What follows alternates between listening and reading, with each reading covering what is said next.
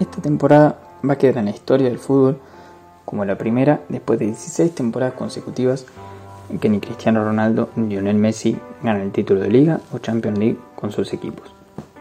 Desde la 2004-2005 hasta la 2019-20 esto siempre se cumplió, pero este año no. Posiblemente el año que viene vuelvan a ganarlo,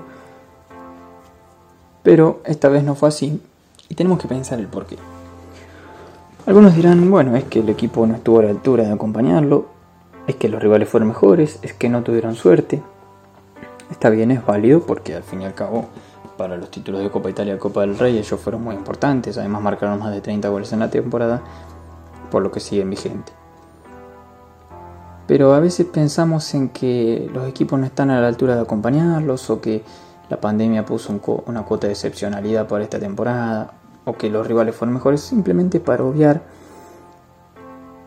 otra, otra cuestión, otro pensamiento que es el aceptar que Cristiano Ronaldo y Lionel Messi están llegando al final de su carrera.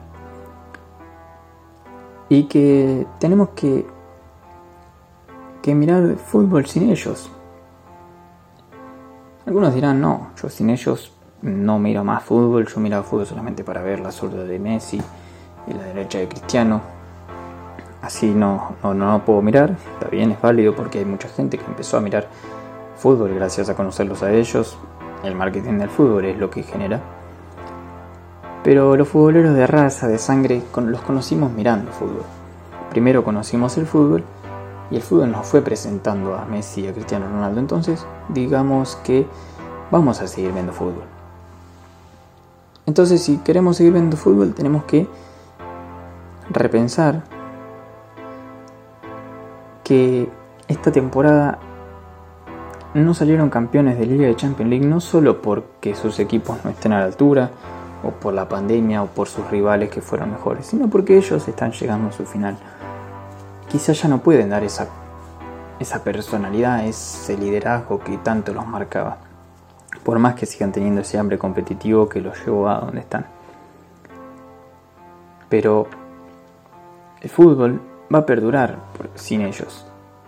Y es nuestro deber aceptarlo.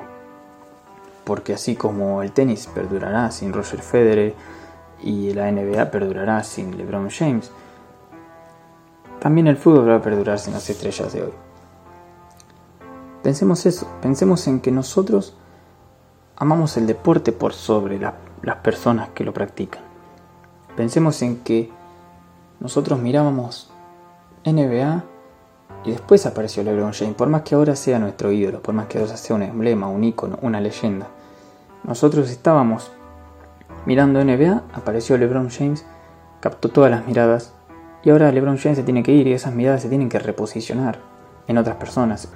Porque podemos, si no, seguir atentos a LeBron James en su vida privada, en su vida por fuera del básquet, que no creo que es lo que nos interesa a nosotros. Lo que nos interesa a nosotros es lo que pasa dentro de las cuatro líneas que rodean el campo mismo en el tenis con Serena Williams, Roger Federer, Rafael Nadal o en el rugby con Aaron Smith o Austin Crevy en los Pumas.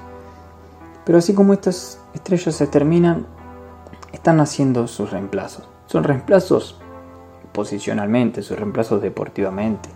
No hablo de sus reemplazos en forma de récords, logros y leyenda, porque la leyenda de Federer, Cristiano Ronaldo o LeBron James perdurará por siempre en la historia del deporte pero están haciendo nuevas estrellas que los van a reemplazar en el campo de juego, como puede ser Bam Bam Adebayo en el caso de LeBron, Podoroska en el caso de Serena Williams, y muchos más en los distintos deportes.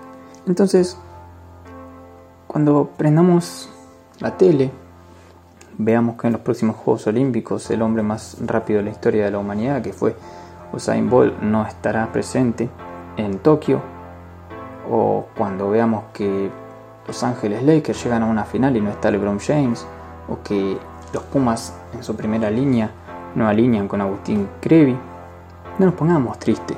Aceptemos que es natural que así sea, que esto va a pasar y que el deporte va a seguir sin ellos. Pero es nuestra tarea pendiente aceptar y reconocer que no son máquinas y no son robots, aunque lo parezcan.